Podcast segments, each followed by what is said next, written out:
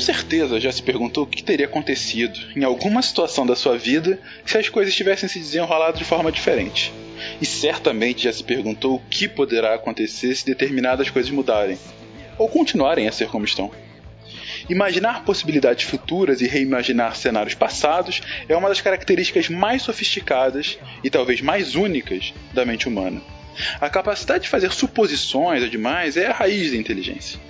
Todas as invenções, as descobertas, as ações e decisões que constroem a história individual e coletiva do mundo em todos os níveis, no fundo, soa respostas à mesma pergunta: mas e se? Nessa série, essa pergunta foi e será feita inúmeras vezes. Imaginamos vários cenários em que a realidade poderia ser completamente diferente do que ela de fato é. E a partir daí, usando as ferramentas da ciência, tentamos construir esses mundos alternativos da maneira mais concreta possível. Ou não.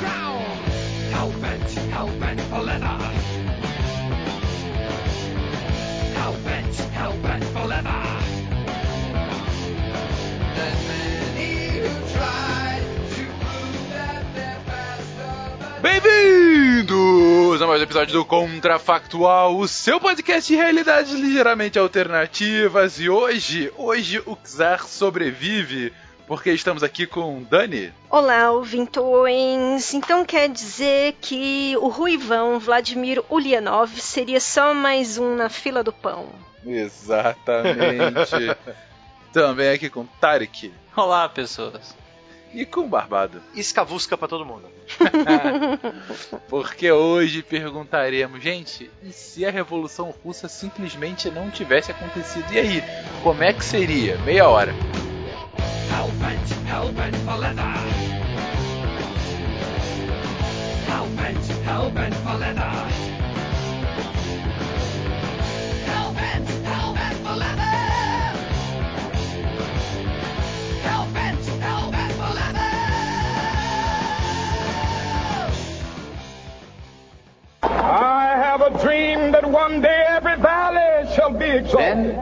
They will have my dead body, not my obedience. That's one small step for man, one giant leap for mankind. Okay, problem. A nação quer mudar. A nação deve mudar. A nação vai mudar. A maior potência do planeta é alvejada pelo terror.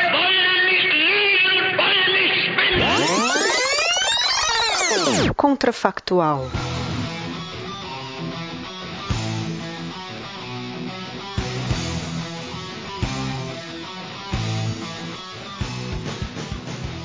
Ai, meu pai, você de novo, Fencas, com essas coisas, eu vou ter que contar, viu? Deixa eu Pois dormir, é, vamos cara, deixa dessa vez você cara, não- eu tava não me com, engana. Eu tava com, com a, a vodka aqui, a Natasha abraçadinha aqui com ela, já tava dormindo. Aí você, ih, Barbado, Barbado, acabou. Não, não teve Revolução Russa. Ah, cara, larga a mão, velho. Mas beleza, e aí? Não houve Revolução Russa, como é que Ai, seria, gente? Deus. Bom, vamos lá, né? É, pro ouvinte entender, existiram duas revoluções. A Revolução de Fevereiro e a Revolução de Outubro de 1917, né? E primeiro Naquele super calendário diferente. Super calendário diferente do calendário juliano. Não é nem o Decatrian, é o juliano ainda por cima. nem o gregoriano é, né? É, Pena, beijão pro Pena aí, os Decatrians. Muitos Decatrians pra você, Pena. É, bom, o que estava acontecendo na Rússia na época dessas revoluções? Primeiro de tudo, apenas, somente, uma guerra mundial. Só. Além disso, falta de alimento, inverno rigoroso, etc, etc, etc. Você que sabe, né? Soldados mal treinados. É, enfim, a Rússia estava um verdadeiro caos. Dos países envolvidos na guerra, comparando os países, os, os três maiores, a Rússia era o menos industrializado da, da, da equipe Inglaterra, França, Rússia, né? E ela não seria páreo de aguentar por muito tempo sozinha uma guerra contra a Alemanha, Áustria-Hungria e Turquia, né? Tanto que os turcos, os turcos otomanos cortaram é, as rotas de comércio do Mar Negro e isso danificava muito a economia russa, certo? Então a Rússia um país atrasado, muitas pessoas ainda viviam em, em- em um sistema de servidão feudal e, para piorar a situação, o governo russo era uma monarquia absolutista ainda, com o czar, o Nicolauzinho lá, o titio Lalau II no poder. né? Então nós temos todos esses problemas para enfrentar para o Fencas ter o sonho dele da revolução não acontecer. É, ok. E, e é- vocês conseguem imaginar um cenário em que tudo isso consegue ser contornado? O único jeito que eu vejo disso, disso funcionando, Fencas, é duas coisas acontecerem. Primeiro de tudo, o Czar Nicolau II deixar de ser um monarca absolutista e dar mais poder, Concordo. né? Dar mais Eu poder democrático. ele, mas Sim. sem uma revolução, no caso. né? Isso. No caso, ele ceder de verdade, porque no nosso, na nossa timeline, no nosso mundo, Czar Nicolau criou a Duma, que é tipo o parlamento russo. Só que era só de enfeite, ela não funcionava. A Duma, a Duma ainda tinha que obedecer o Czar. Na verdade, não foi nem o Czar, não foi nem o Nicolau II que inventou a Duma. Se não me engano, foi o pai ou o avô dele, Alexander III, se não me engano. Tá, qual que é o problema? A partir do momento que o Czar, ele, o Czar Nicolau II, ele, não, realmente a Rússia não pode ser mais uma monarquia absolutista, feudal, Vai nós ter temos que ser que constitucional nós ou temos que- liberalizada de alguma forma. isso, nós temos que Uma é, república liberal. é, uma uma monarquia constitucional como a Eu Inglaterra acho era, mais né? fácil manter a, é, manter o rei, uma- o czar no caso. Isso e evitar a todo custo entrar na Primeira Guerra, porque a Primeira Guerra vai ser o fator que vai piorar a situação da Rússia. A situação já tinha piorado por causa que a Rússia perdeu a guerra contra o Japão em 1904 e 1905. Já piora a situação ali, né? Que tem o, o incidente lá do Domingo Sangrento, em que famílias de operários que foram lá, porque o, o povo russo naquela época ainda acreditava que o czar era o pai de todos. Então nós estamos indo falar com o nosso pai, né? E o czar com medo que fosse um bando de badernistas querendo tirar ele do poder, mandou a guarda czarista atirar nessa manifestação, né? Então, e a Rússia já estava em pé de guerra, entre aspas, né? Alguma coisa tinha que ser mo- é, é, modificada.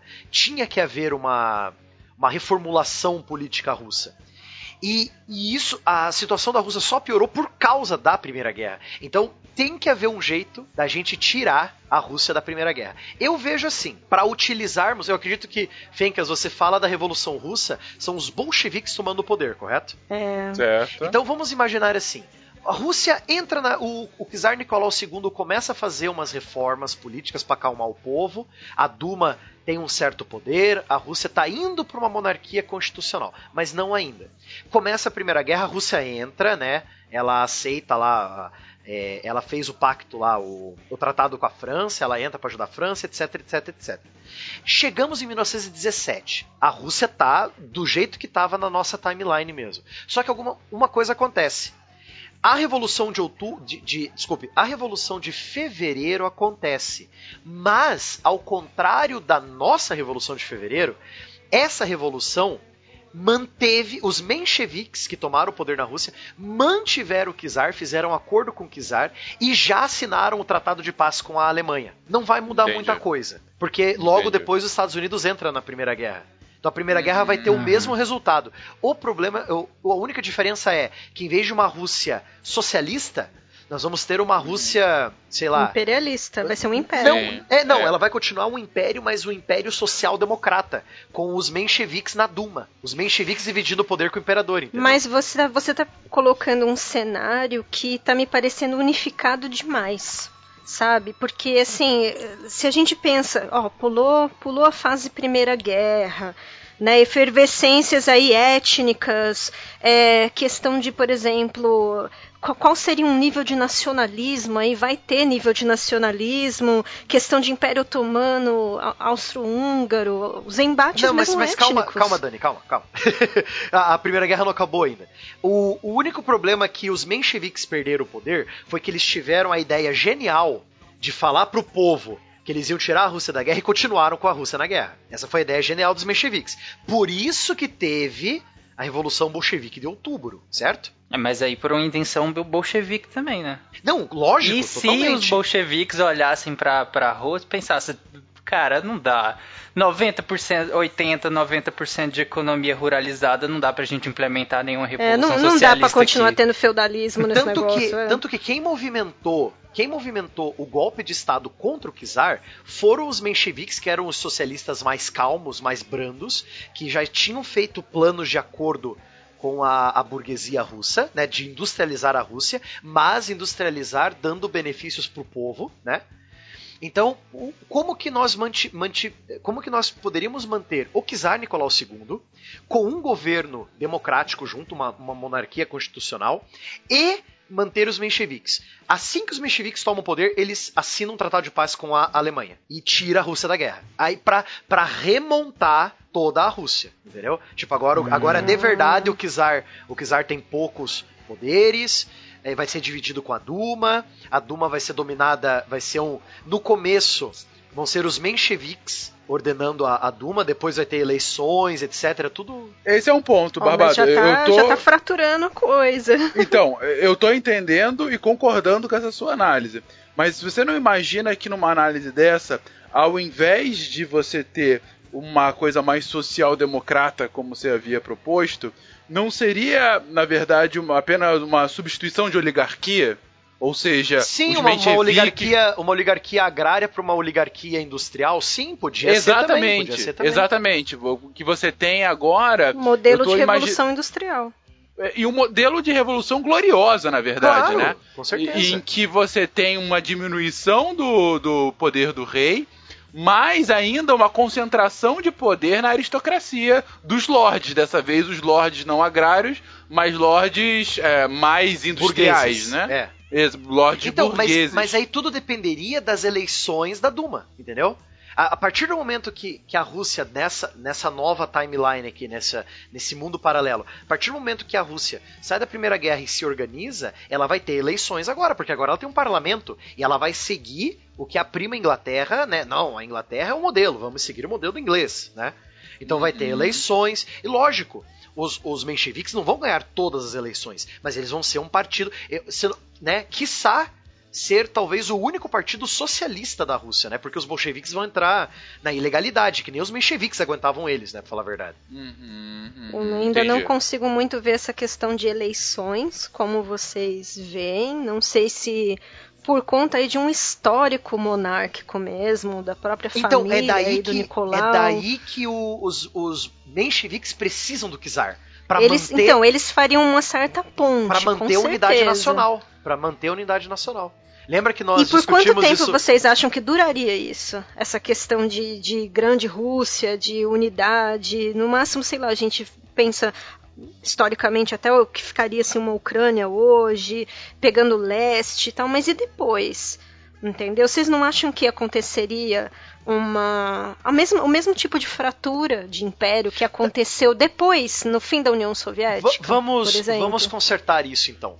É, vamos dizer assim: a Rússia assina um tratado de paz. Geralmente, tratados de paz vêm com um porém. Né? Você vai perder alguma coisa, você é o lado que perdeu. Você Vem que com a tá letrinha pedindo... pequena, né? É, leia as entrelinhas. Você que tá pedindo arrego. Então eu que vou ditar as regras. Então a Alemanha chega para esse, esse novo governo é, monárquico constitucionalista dos mencheviques chegar, ó, seguinte, a gente vai assinar o tratado de paz, mas eu quero isso, isso e aquilo de território, eu quero que você liberte isso, isso e aquilo. Então vamos pensar assim. Para ajudar no esforço de guerra da Primeira Guerra Mundial, os alemães tinham prometido para a Polônia um país independente para eles, certo? Isso, isso é, isso é fato, isso aconteceu mesmo. Né, na, nossa timeline, na timeline dessa, desse mundo paralelo, isso acontece. Eles prometem para os poloneses um país próprio.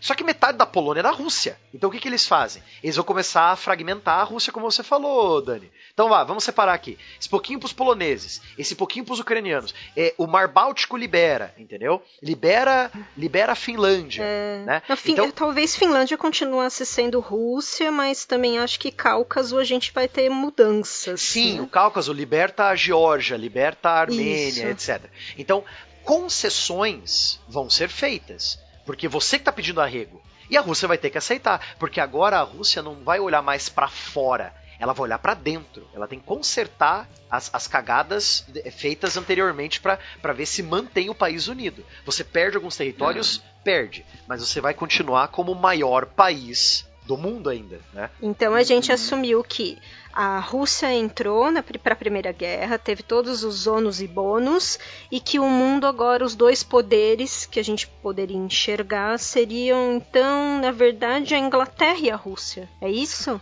Porque, ok, acordo com a Alemanha, mas a Alemanha ainda perde a Primeira Guerra. Sim, a Alemanha vai. Sim, porque Então, então a gente. Qual seria esse mundo em termos de poderes?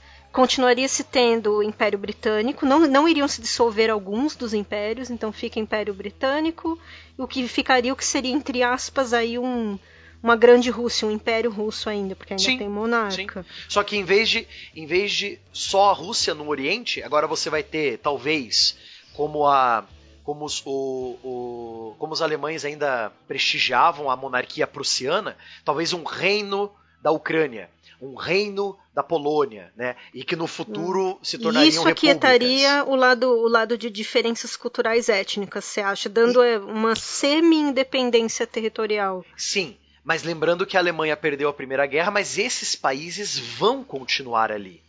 Porque essa, Certo. di- é, porque essa, essa divisão da parte oeste da Rússia, da parte europeia da Rússia, ela aconteceu na nossa, na nossa linha do Sim, tempo. sim. Mas em vez de ser o Lenin, o Vladimir Lenin assinando, vai ser o, o Alexander Kerensky e o Czar Nicolau II, em fevereiro, Uhum. não em outubro. Entendeu? Uhum, uhum. Você só vai. A gente só está adiantando a, a, a trégua russa, a- o cessar-fogo russo. Estamos adiantando meses só, mas o ano é o mesmo. Entendeu? Sim. E, e no pós-guerra, você tem uma Rússia unificada, mas com reinos ah, sobre a tutela do Império, né? Sim, eu acredito Reinos- que seria uma federação que nem é hoje, a Federação Russa. Eu acredito que junto com a Duma ganhando poder, você daria uma certa liberdade às, às várias milhares de etnias que tem no Império Russo ainda, né? Que ainda estão dentro da fronteira. Sim. Mas aí eu pego num ponto que a Dani havia levantado agora há pouco, Barbado. A Primeira Guerra, ela, no nossa timeline, ela é o cemitério dos impérios, né? Cai o Austro-Húngaro, cai o Turco Otomano, mesmo o Império Inglês começa a se dissolver e acaba o que é um processo que vai acabar 50 anos depois e cai o Império Russo, né? Ah, e um dos principais ah, venenos, né, pro, pro Império foi o nacionalismo, os nacionalismos, né? Ainda que você tenha essa maior autonomia, uma espécie de federação, será que ela seria o suficiente para conter esse esse afã nacionalista que com certeza também estaria presente num reino polonês, num reino ucraniano, enfim, mesmo no- em reinos menores mais para dentro da Rússia? Talvez a- a- as questões aí ali da Alemanha, é, líderes, enfim, alemães, aí, veteranos de Primeira Guerra, a gente pode até pensar já numa figura de Hitler e tal, talvez tivesse espaço entre é, líderes dissidentes que discordassem, por exemplo, dessa, vamos chamar talvez de anexação da, dessa, dessa federação russa de territórios e tal, a própria Polônia mesmo, né, aí uma parceria mais próxima entre Alemanha e Polônia. Difícil de enxergar pensando que é segunda, na Segunda Guerra aqui já, mas vamos voltar, né? Então, esses líderes dissidentes que fossem, por exemplo, contra essas anexações da, da Rússia, é, não ficaria não teria um campo mais fértil para que a Alemanha, esses reinos da Alemanha, conseguissem mais aliados para já começar alguma coisa contra essa. Pensando aí no que aconteceu mesmo da Alemanha, entendeu? Nos, nos sentimentos, na mentalidade, de como que foi a coisa com o povo mesmo. Será que não, não acabaria vindo mais forte ainda o nacionalismo alemão e aí expandindo para povos aliados da Alemanha? Tá, vamos fazer assim então. Vamos colocar a Alemanha vencendo a Primeira Guerra, que facilita muito a nossa vida. Hum, peraí, deixa eu pensar. aí- Não, dá, dá Se eu Você tá certo. querendo a saída Não, fácil. não, não, não, não, não, não, não. É, invencibilidade, né? Existe uma tangente explorável aqui. Tá. Só, só não, só Mas isso, é- isso aí é um outro contrafactual. Eu concordo com a Dani, vamos. A, a única diferença é que a Revolução Russa não aconteceu, a Alemanha perdeu. Olha, Matheus, por mais que, que doa, sabe? Eu vou te confessar que é uma, esse contrafactual é dolorido pra mim, tá bom? Eu não gosto do Stalin, mas assim, né? É dolorido imaginar o mundo sem a Revolução Russa pra mim. Então, quando eu, quando, eu, quando eu começo a pensar no nível de desmonte do mundo, sabe? É, é muito marcante do século XX a, a Revolução Russa, gente. Pensa o que seria. Agora dando um pulo, vai, que a gente fechou bem essa parte de impérios, eu acredito, né? É, Pensa na Segunda Guerra sem a Rússia, por exemplo. Não, calma, calma, calma. Digamos que o ressentimento com a, a democracia ocidental e com a Rússia pedindo arrego na Primeira Guerra, digamos que o ressentimento é, aumente não o apoio ao socialismo, mas o apoio ao fascismo no Império Russo, né? Ah, esse czar não vale nada, essa Duma não vale nada, tem que ter um grande líder, assim, assim, assado. Reconquistar as terras perdidas na Primeira Guerra. É a mesma desculpa que o Hitler vai usar uhum. na, na Alemanha. Então, a gente pode ter uma Segunda Guerra Mundial, só que com o eixo sendo Alemanha, Itália, Nossa. Rússia e Japão. Puta, ia ser. Não, eu entendi, oh, entendi gente, o seu ponto. Adeus, eu... mundo, hein, se fosse isso. Não, é, exatamente. Né, e não é algo impossível não, nesse totalmente. cenário. Porque se você prestar atenção, se você prestar atenção, o Japão, ele tem uma cara fascistoide, mas ele não é fascista, ele é militarista. Mas ele tem um imperador tudo a favor do grande exatamente, líder. Exatamente. É verdade. E é só lembrar de guerras depois, Japão e China, gente, aquilo é muito cruel. Talvez até para piorar a situação, quem sabe algum parente, depois que o Nicolau II morre, falece, vai que algum parente gira. Né? Não, não, não, não, não. Pa, pa, é, parente de verdade, um Romanov. Vai que um Romanov, uhum. né, inventa de dar um um golpe de Estado na própria Duma que o bisavô tataravô inventou, se alia Sim, com. Pra... Se, a, se alia com os fascistas russos para transformar a Rússia numa monarquia absolutista em que o czar, de novo, é abençoado por Deus para ser o grande líder. E aí? Uma, uma, uma monarquia, uma monarquia fascista. Só, só presta atenção. Uma monarquia fascista. É, com o czar como grande líder, sendo o czar abençoado por Deus, porque a igreja ortodoxa falava que o czar só manda porque Deus quer, né? Então tá aí que tá tudo montado, cara. Imagine uma segunda guerra com a Rússia fascista ajudando a Alemanha dividindo a Polônia de novo, reconquistando a Finlândia. Olha, contra o fascismo tem chance, visto que 1848 ainda existiu. Nós não matamos Marx e Engels. A gente não matou, sei lá, Hegel. Que mais? É, o Lenin é vivo, o irmão dele não morreu. Deixa eu ver. Talvez, quem sabe, essa junção dessa galera aí por conta de problemas com os povos eslavos, talvez, talvez, Stalin visse um propósito, né? Inicialmente de lutar contra o fascismo. em vez de nós vermos uma uma guerrilha em Cuba, viríamos uma guerrilha na Rússia contra os fascistas russos durante a, a Segunda Foi Guerra. Olha que beleza. Que eu pensei, isso aí. Stalin é o Che eslavo, é basicamente o que vocês estão colocando. Nossa, gente, o Leôncio foi fundo aí, entendeu? Olha que beleza. Mas então das duas uma, né, para essa Segunda Guerra. Ou esse cenário aterrorizante de um fascismo russo nossa, Cara, pior jogo bizarro. de War da minha vida. Ima imagina o, pior eixo... jogo de War, realmente. Mas é verdade, imagina o eixo com os quatro, sabe? Alemanha, Itália, Itália nem. A Itália aí é o menorzinho, né? Itália, Rússia e Japão. Você não tem o, um dos principais problemas que Hitler teve durante a guerra, que foi a abertura dos dois flancos, né?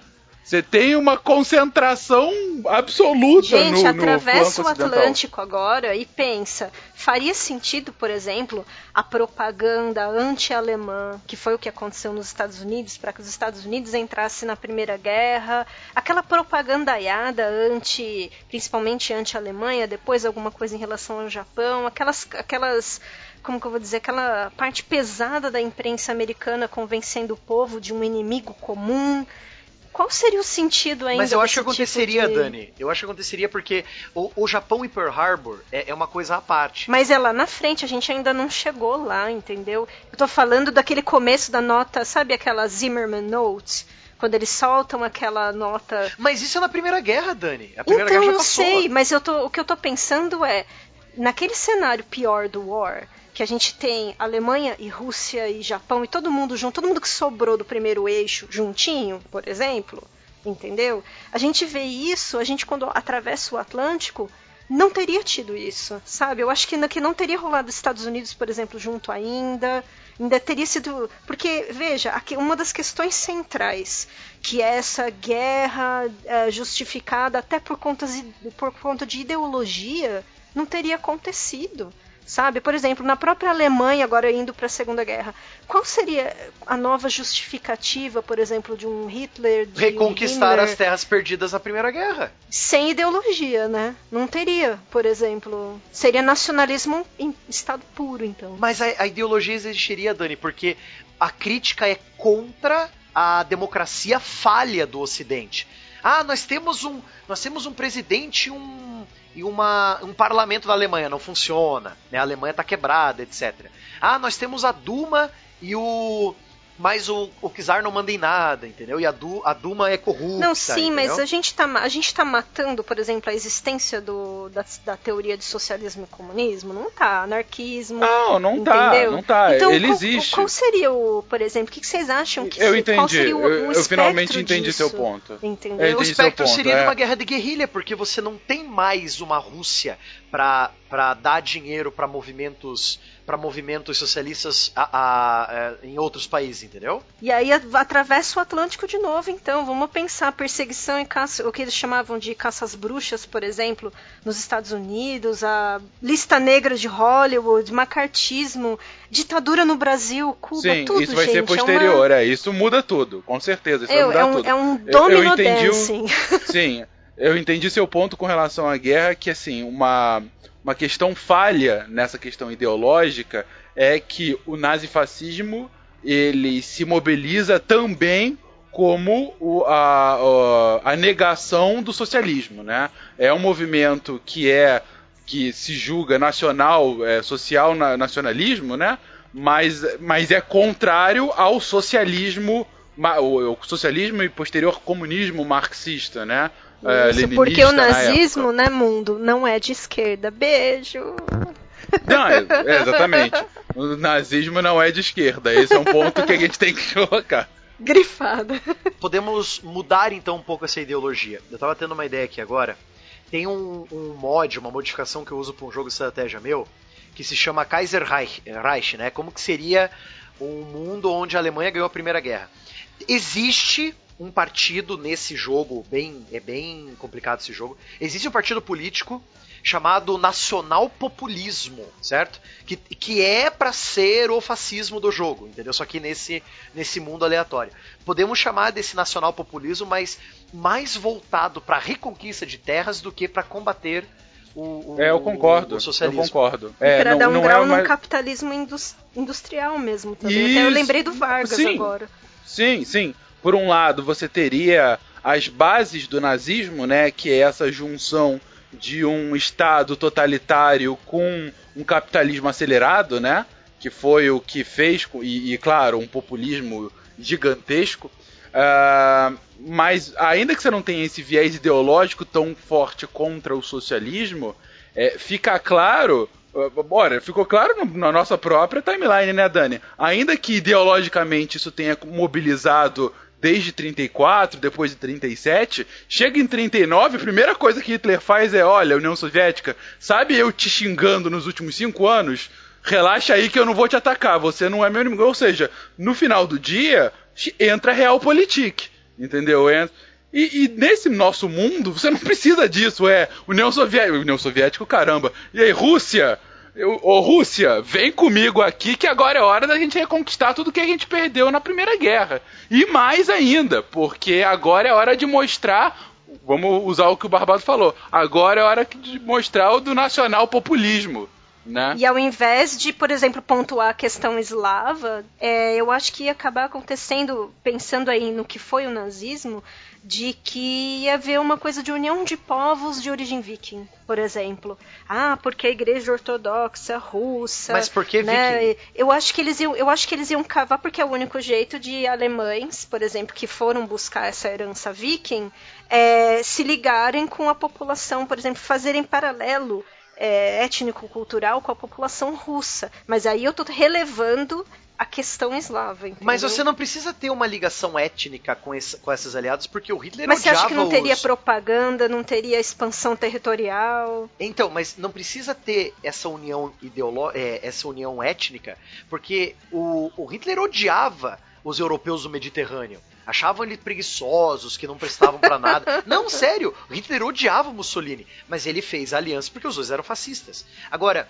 é, o que pode unificar a luta dessa Rússia fascista, dessa Rússia nacional populista e de uma Alemanha nacional populista fascista é reconquistar as terras perdidas na Primeira Guerra e un- reunificar tanto o povo germânico quanto o povo russo, o povo eslavo. Então, qual que é a moral da história? Tanto, tanto a Alemanha de Hitler quanto a Rússia de, de, de algum czar aí que, né, a Rússia do grande líder czar, né? Pedro III. Pedro III, pronto. A grande Rússia do, do czar Pedro III, né?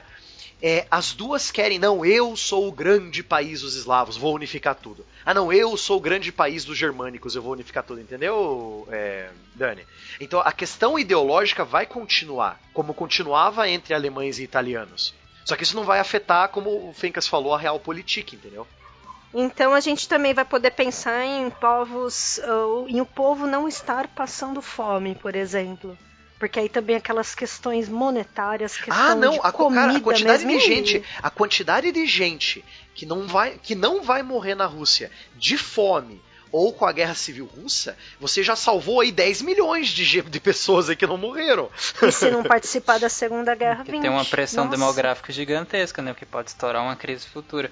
Mas o que eu ia falar antes era é, que se o questionamento da Dani antes em relação à retórica americana anticomunista, né, antissocialista, se ela não ficaria fragilizada à medida que na, na Rússia a gente teria um capitalismo industrial, né?